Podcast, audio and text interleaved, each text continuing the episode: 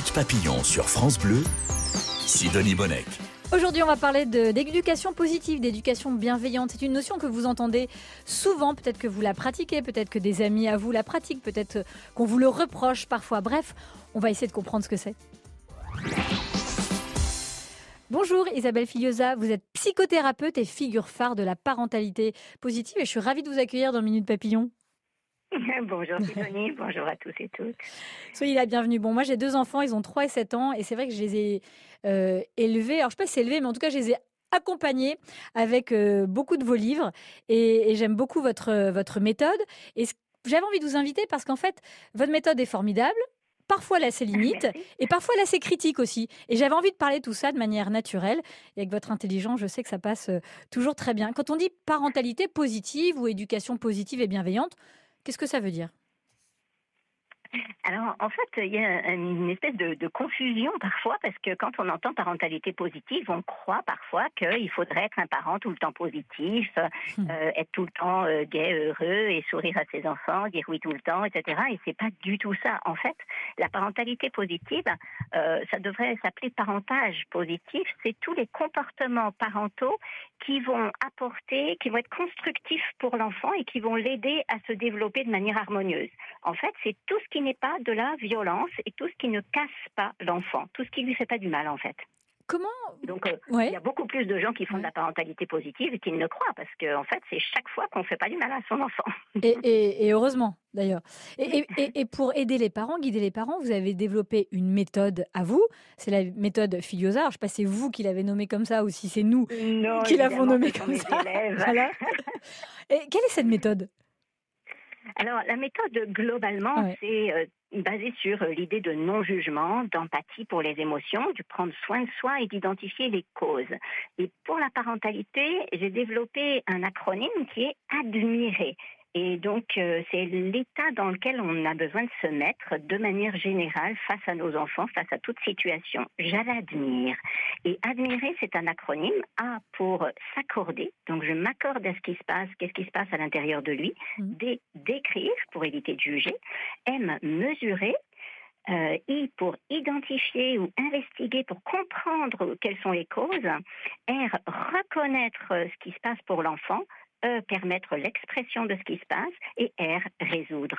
Et donc, c'est vraiment tout cet acronyme qui nous permet de faire face à presque toutes les situations. Alors, on va évidemment euh, entrer dans le, dans le cœur de, cette méthode qui, qui, fait du bien, mais j'aimerais bien savoir, Isabelle Filiosa, comment vous êtes venue Quel est votre parcours? Qu'est-ce qui a fait que vous êtes dit euh, je vais développer, euh, mettre à jour, mettre à la portée des parents cette éducation positive, cette parentalité positive?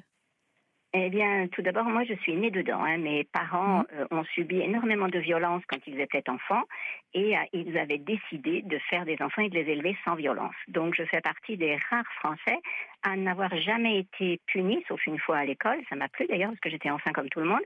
Et donc, euh, jamais puni, jamais dévalorisé, jamais grondé et toujours écouté. Et euh, ben voilà, je peux témoigner que ça a plutôt fait euh, quatre enfants, puisque nous étions quatre enfants euh, très responsables, engagés, et, pas du tout des enfants rois comme parfois on le décrit. Mais par exemple, quand j'ai eu mes enfants, je me suis sentie quand même démunie par rapport à eux, et tout ce que je savais déjà sur les émotions, puisque j'étais psychothérapeute spécialisée dans les émotions, je me suis dit ça, il faut le donner aux parents, parce que si les parents craquent, s'ils deviennent violents, s'ils s'énervent contre leurs enfants, c'est parce qu'ils pigent pas, ils comprennent pas, ils ne comprennent pas ce qui se passe dans le cerveau de leur enfant.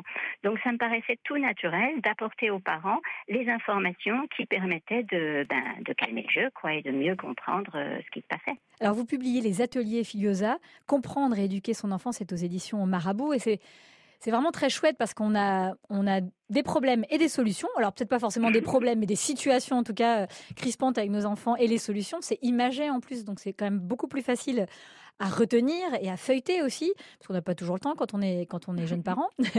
et dans, dans, ce, dans ce livre, vous nous dites que notre cerveau perçoit parfois nos enfants comme des tigres à dents de sabre. J'ai trouvé ça génial. Pourquoi vous dites ça? Eh bien oui, parce que en fait, c'est exactement ça. C'est-à-dire que notre cerveau est fait pour nous protéger. Et donc, on a un circuit de stress qui, lorsque on était il y a des, des années et des années mm. face à un tigre de danse de sabre, ça nous permettait d'avoir la réaction adéquate. Et donc, on fuyait ou on attaquait, ou on se figeait en fonction de la situation et de notre pouvoir, s'il y avait des copains, s'il y avait, etc. Et donc, le problème, c'est que euh, notre circuit de stress n'a pas évolué beaucoup. Et donc, euh, finalement, euh, quand on fait face, notre gamin ne veut pas mettre ses chaussures ou il sort sans son pull sous la pluie ou il rapporte une mauvaise note, eh bien, tout de suite, paf, ça déclenche notre circuit de stress parce qu'on se sent impuissant. Et quand on se sent impuissant, ça démarre, c'est le circuit de stress. Et là, on a les mêmes réactions, réactions que si on était face à un tigre à dents de sabre, c'est-à-dire qu'on va attaquer, fuir ou bien euh, s'immobiliser. Alors, bah, j'ai un exemple concret pour vous qui vient de mon quotidien, Isabelle Filiosa. Ma, ma fille ou mon fils, elle est comme ça, je, stigmatise personne. Un des deux ne veut jamais se brosser les dents et fait des histoires à n'en plus finir et, et parle et crie. Et, moi, je veux pas que cet enfant se couche sans se brosser les dents parce que je sais que c'est pas très bien pour lui. Qu'est-ce que je peux faire? Mmh. Parce que là, c'est crispant, en effet. On est impuissant. Je ne peux pas lui attraper la bouche et, voyez. Euh. Non. Et ce, qui est, ce qui est compliqué, c'est que là, on est probablement dans un cercle vicieux où euh, on a, il a pris l'habitude, il ou elle a pris l'habitude de, résister et de ne pas vouloir et de s'ancrer là-dedans. Et du coup, ça devient vraiment une habitude. Alors, euh, pour sortir de là, il faut changer quelque chose dans l'habitude. Et donc, une des choses les plus faciles avec les enfants, ça dépend de son âge, hein, mais presque à tous les âges, ça va fonctionner, c'est euh, le faire euh, aller chez quelqu'un. Et donc, euh, chez quelqu'un, l'autre quelqu'un, ben, son enfant se brosse les dents et du coup va se brosser les dents avec parce qu'il va être dans l'imitation de l'autre. Très souvent, quand quelque chose est vraiment compliqué dans la relation de elle avec notre enfant, il suffit d'introduire un autre gamin dans l'histoire et hop, ça se fait tout naturellement. Ah bah là, ils vont être contents mes voisins, je vais leur envoyer mes enfants mon brossage de dents. Vous, comparez aussi, ça j'aime beaucoup cette métaphore parce qu'on se sent concerné, évidemment. On, voit bien que vous comprenez notre quotidien, Isabelle Filiosa. Vous comparez les émotions d'un enfant à une casserole de lait. Et quand ça déborde, évidemment, il y a deux solutions. Il y a par exemple mettre un couvercle pour que ça ne déborde pas. C'est ça, c'est ce qu'on a tendance à faire et euh, tout de suite on dit euh, arrête tout de suite. Euh, voilà, on cherche à mettre des limites hein, au comportement de l'enfant. Mais en fait, tout comportement débordant, comme le lait dans la casserole, eh ben, il a une cause. Et dans notre cuisine, ça ne nous vient pas à l'idée de seulement mettre un couvercle, sinon ça va juste, d'abord ça continue de, couler sur les côtés, puis ça va même brûler sur la casserole. Avec l'enfant, ça fait pareil. Il vaut mieux éteindre le feu. Alors c'est sûr, c'est beaucoup plus compliqué, ça prend un peu plus de temps de porter attention sur ce qui se passe et de chercher à comprendre. Mais c'est tellement plus efficace et puis efficace sur la durée. Et comment on cherche à comprendre? On demande à notre enfant, même s'il a, je sais pas, trois ans et qu'il s'exprime pas toujours bien et qu'il est très énervé, on lui dit euh, qu'est-ce que tu as? Qu'est-ce qui se passe? Euh, ben, Souvent, il ne va pas le savoir eh lui-même. Hein. Et donc, euh, s'il veut, par exemple, je veux un bonbon, je veux un bonbon, et machin, euh, s'il lui dit qu'est-ce qui se passe, il va vous dire je veux un bonbon. Alors qu'en réalité, il veut de la connexion.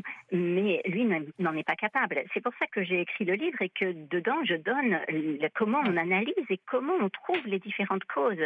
La première cause, c'est le plus souvent la connexion. Les enfants cherchent de la connexion avec nous. Et quand ils cherchent de la connexion pour pouvoir calmer leur cerveau, en fait. Ils sont excités, ils sont énervés, ils ont une dure journée, il y a du stress à l'intérieur d'eux. Et donc, du coup, voilà, ça déborde de partout. Et le fait de sentir la connexion avec nous, un câlin, euh, un regard, euh, une complicité, et eh bien, hop, tout de suite, ça déclenche une sécrétion d'ocytocine et donc ça va euh, calmer son cerveau. Mais il n'est pas toujours capable de dire maman, je veux un câlin, papa, j'ai envie de jouer au foot avec toi. Il va plutôt dire je veux la série télé ou je veux un bonbon, je veux ceci, je veux cela. C'est-à-dire, il veut quelque chose qui calme son cerveau. Chaque fois qu'un enfant demande de manière répétée quelque chose, euh, eh bien souvent, le plus souvent, c'est euh, de, une demande de connexion. Alors dans ce cas-là, on s'assied à côté de lui. On s'assied à côté de lui, on ouvre un livre euh, ou on reste juste assis calmement. Et on en est là. Fonction de, en fonction du type de l'enfant, parce qu'en fait, chaque enfant est Ah oui. différent et donc euh, la connexion, on la trouve différemment. Certains sont visuels, d'autres sont auditifs. Avec certains, euh, on va danser ensemble. Avec d'autres, on va effectivement faire un câlin. Avec d'autres, on va lire un livre. Ça peut être, c'est extrêmement variant. Chacun sait comment faire avec son enfant. France Bleu, Minute Papillon. Vous découvrez la magie de l'éducation positive pour retrouver la cérémonie dans vo- la cérémonie, c'est mignon ça, la sérénité dans votre vie de famille. Ça peut passer par quelques petites cérémonies familiales aussi, ça marche bien. Loin des clichés, d'un enfant livré à lui-même, bien sûr, comme le caricature la série Brute pour Canal+. Bonjour. Qu'est-ce que t'as pris au petit-déj, toi alors? Des céréales, de la raclette et deux clopes. Super. 3 fois 4, ça fait... Oui, 31. ok. On dit qu'on apprend de ses erreurs. Et là, ils apprennent énormément. Isabelle Filiosa, vous êtes psychothérapeute, figure phare de la parentalité positive. Vous en pensez quoi de, de, ce, de ce cliché sur l'éducation bienveillante? Euh, ce n'est pas de l'éducation bienveillante du tout, là, ce qu'on a entendu. Ça, c'est vraiment euh, de l'éducation qu'on peut dire négative. Ça n'a rien à voir avec euh, la parentalité positive, euh, puisque là, les enfants sont euh, laissés à eux-mêmes. Et dans la parentalité positive, il y a vraiment une chose qui est importante, c'est zéro tolérance. Parce que lorsque il y a un, un symptôme, lorsque l'enfant euh, euh, ne fait pas quelque chose, euh, a une réaction disproportionnée, etc., ça veut dire qu'il a un besoin. Et donc, euh, comme dans la parentalité positive, on va chercher à répondre aux besoins, éteindre le gaz, comme on disait, sous la casserole Ouais. de feu, sous la casserole de lait, eh bien, on va euh, vraiment chaque fois euh, chercher à accompagner l'enfant euh, au mieux. Et l'objectif, la la définition de la parentalité positive, c'est ce qui aide le cerveau à se construire. Donc là, on entend bien dans ce qui est dit qu'il n'y a rien qui aide le cerveau à se construire. Et puis aussi, dans cette parentalité positive, vous faites bien la différence entre la règle et l'interdit. Quelle est cette différence? Oui, c'est vrai, parce qu'il y a souvent une grande confusion euh, et euh, dans la parentalité positive, bien sûr, alors on, on dit il n'y a pas d'interdit. C'est pas vraiment qu'il n'y a pas d'interdit du tout. Il y a des interdits posés par la loi, notamment, euh, mais euh, dans une famille, si je dis par exemple je t'interdis ceci cela, je vais avoir beaucoup moins d'efficacité, surtout si l'enfant est petit, que si j'édicte des règles. Et la différence entre un interdit et une règle, c'est un interdit, il est formulé de manière négative. Tu ne fais pas ceci, cela. Et un enfant petit ne sait pas forcément, du coup, je fais quoi, je fais comment? Ah oui, parce qu'on lui interdit, mais on ne lui ouvre pas une autre voie. On dit ça, c'est pas Eh ben, possible. C'est ça. Du Voilà. coup, il sait seulement ce qu'il faut pas faire. Et comme euh, son cerveau a, a du peine encore jusqu'à trois ans, il peine à, à entendre complètement la négation. Il l'en- il l'entend, mais c'est plus long pour lui.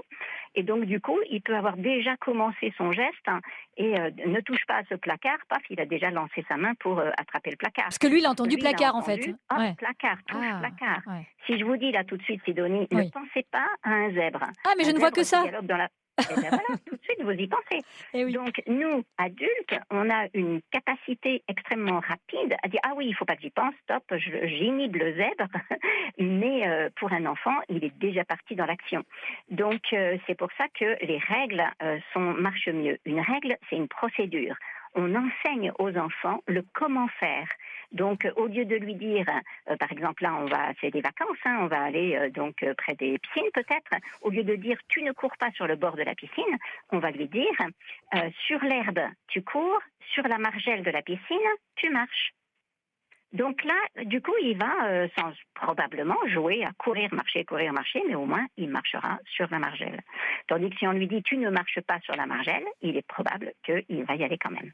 C'est génial. En fait, Tu ça change tout, sur ça. La margelle, il va courir. Bon, je peux vous dire que moi, j'applique ça parce que je l'ai lu avec vous et appris avec vous il y a quelques années. Ça marche merveilleusement bien parce qu'on on est moins stressé, on a des enfants qui, sont, qui, qui prennent moins de risques. Et c'est rassurant pour les parents, ça. ça aussi. Mais tout à fait. Ils, deviennent respectueux en fait et euh, ils deviennent attentifs aux conséquences de leurs actes. Et ce qui est fascinant, c'est que les enfants adorent les règles en fait. Ils aiment faire bien. On n'a pas cette impression-là. On a l'impression qu'il cherche toujours à nous faire tourner en, tourner en bourrique. Mais en réalité, c'est à cause de la façon dont on s'y prend, qui vient de notre histoire. On a appris à donner des ordres. On fait ça comme ça de manière automatique. Maintenant, avec tout ce qu'on sait sur le cerveau, on comprend mieux la manière dont fonctionne le cerveau d'un enfant. Et un enfant, c'est pas un adulte en miniature. Donc, euh, il réagit pas de la même manière. Il n'a pas accès à la négation de la, aussi rapidement que nous. Et donc, c'est pour ça qu'en formulant autrement, c'est beaucoup plus facile. Isabelle Filiosa, on entend, on entend souvent euh, que les enfants sont des êtres hyper puissants, qui peuvent devenir euh, tyrans, qu'ils ne cherchent qu'à nous déborder, à nous bouffer.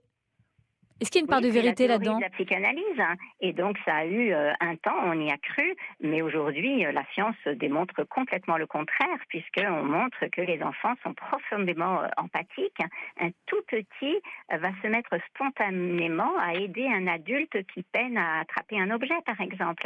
Donc vraiment, de manière générale, les enfants cherchent à faire plaisir et à correspondre, à appartenir au groupe social. Et donc ils cherchent la connexion Bien sûr, ils se défendent si on bloque leur liberté et c'est pour ça qu'ils réagissent mal aux ordres. Mais euh, s'ils sont dans la connexion, ils ont envie de participer, de partager, de faire avec. On va prendre un exemple, parce que dans, il y a plusieurs exemples évidemment que vous prenez dans vos ateliers Filiosa, ce livre qui vient de paraître aux éditions Marabout, Comprendre et éduquer son enfant. Euh, on est dans un supermarché, on a tous passé une journée euh, fatigante et puis là, le petit réclame un jouet ou un paquet de bonbons et c'est l'heure de dîner. Et puis bon, il n'est pas question qu'on lui achète. Il se met à crier, à pleurer, tout le monde nous regarde. Bref, ça monte euh, de tous les côtés. Comment on sort de ce cauchemar? Ben, déjà, dans la parentalité positive, on va chercher à pas y entrer. C'est-à-dire que si on sait que déjà on est tous épuisés, on va éviter d'aller euh, au supermarché parce qu'on sait à peu près qu'il va se passer ça. Euh, Donc on mange deux yaourts à la maison. Contraint d'aller au supermarché à ce moment-là, on va fixer une tâche à l'enfant parce qu'il faut occuper son cerveau. Hmm. Donc soit on est vraiment dans une forte connexion avec lui, on lui parle beaucoup, on est vraiment dans la connexion parce que l'enfant euh, il va demander un truc bizarre, un truc etc seulement s'il est en rupture de connexion ou pour calmer son cerveau. Donc j'ai besoin de lui donner quelque chose qui va lui permettre de calmer son cerveau. Une des choses qui peut le permettre de calmer son cerveau, c'est d'avoir une responsabilité. Donc je lui dis par exemple, euh, tu, prends, euh, toi tu t'occupes des pommes ou tu t'occupes des paquets de lessive, etc. Et donc ça dépend de son âge, je lui donne une tâche. S'il est petit, je peux lui donner par exemple, il veut, euh, il trouve un paquet de gâteaux et hop, il le met dans le caddie. Tu dis, ah, regarde bien, tu vois ton paquet de gâteaux, tu vois où il est là Eh bien, ta mission, ça va être, une fois qu'on aura fait toutes les courses, de retrouver exactement l'endroit où tu peux le remettre. C'est génial. C'est fascinant parce qu'ils le font. oui, et donc ça le détourne d'un besoin parce qu'il a, en fait, c'est pas un besoin. pas un besoin c'est pas un besoin, c'est une impulsion. Il est dans le supermarché, euh, donc soit il a besoin de calmer son cerveau et donc il cherche quelque chose, du sucre, quelque chose pour qu'il va calmer son cerveau, soit c'est simplement par automatisme et pour imiter maman. Il voit papa ou maman qui met des trucs dans le caddie, pof, il voit un truc, pof, il le met dans le caddie. Peut-être qu'il a choisi les gâteaux, vous savez très bien qu'il déteste ces gâteaux, il va jamais les manger. Et vous pouvez lui dire, souvent ça nous arrive, ça nous les parents, on est là, mais tu sais très bien que ces gâteaux-là, tu ne les aimes pas, tu les laisses à chaque fois les maintenant c'est etc. Et donc euh, voilà, on, craque. Et puis évidemment, arrivé à la maison, il ne les mange pas. Pourquoi? Ben en fait, c'est parce que le paquet était rose ou quelque chose comme ça. Il y a quelque chose qui l'a attiré et il le veut. Mais donc là, euh, notre job, il n'est pas de dire oui ou de dire non, mais de répondre aux vrais besoins de l'enfant. Et le vrai besoin de l'enfant, si c'est parce que la, couleur du paquet, etc., eh bien, à ce moment-là, c'est peut-être de le ranger à son endroit, etc. C'est avoir une mission, avoir une tâche et savoir je fais quelque chose avec quelque chose. En fait, le problème dans les supermarchés, c'est que l'enfant est très surexcité avec tout ce qui se passe autour. Il y a énormément de bruit, il y a des lumières, des couleurs, etc. On est fatigué et en plus, il ne sait pas quoi faire avec son cerveau. Donc si je donne une mission à son cerveau, tout va bien. Minute papillon, on en apprend tous les jours sur France Bleu. Et vous découvrez peut-être euh, les joies de la parentalité positive, donner des règles plus qu'imposer des interdits, parler plus que punir, comprendre comment le cerveau de votre enfant euh, fonctionne plutôt que de péter les plombs. C'est ce que propose Isabelle Filiosa, psychothérapeute et figure phare de la parentalité positive et vous avez aidé des, de nombreux parents à vivre mieux avec leurs enfants et, j'en fais partie. C'est vrai que j'avais envie d'en savoir plus et puis de faire partager ça, de partager ça avec mes auditeurs et, auditrices. Et dans ce, dans comprendre et éduquer son, son enfant, ces nouveaux ateliers Filiosa aux éditions Marabout, vous parlez encore d'amour. L'amour pour éduquer un enfant, c'est vrai que ça paraît évident, mais c'est surtout, il faut le dire, une réalité scientifique. Pourquoi?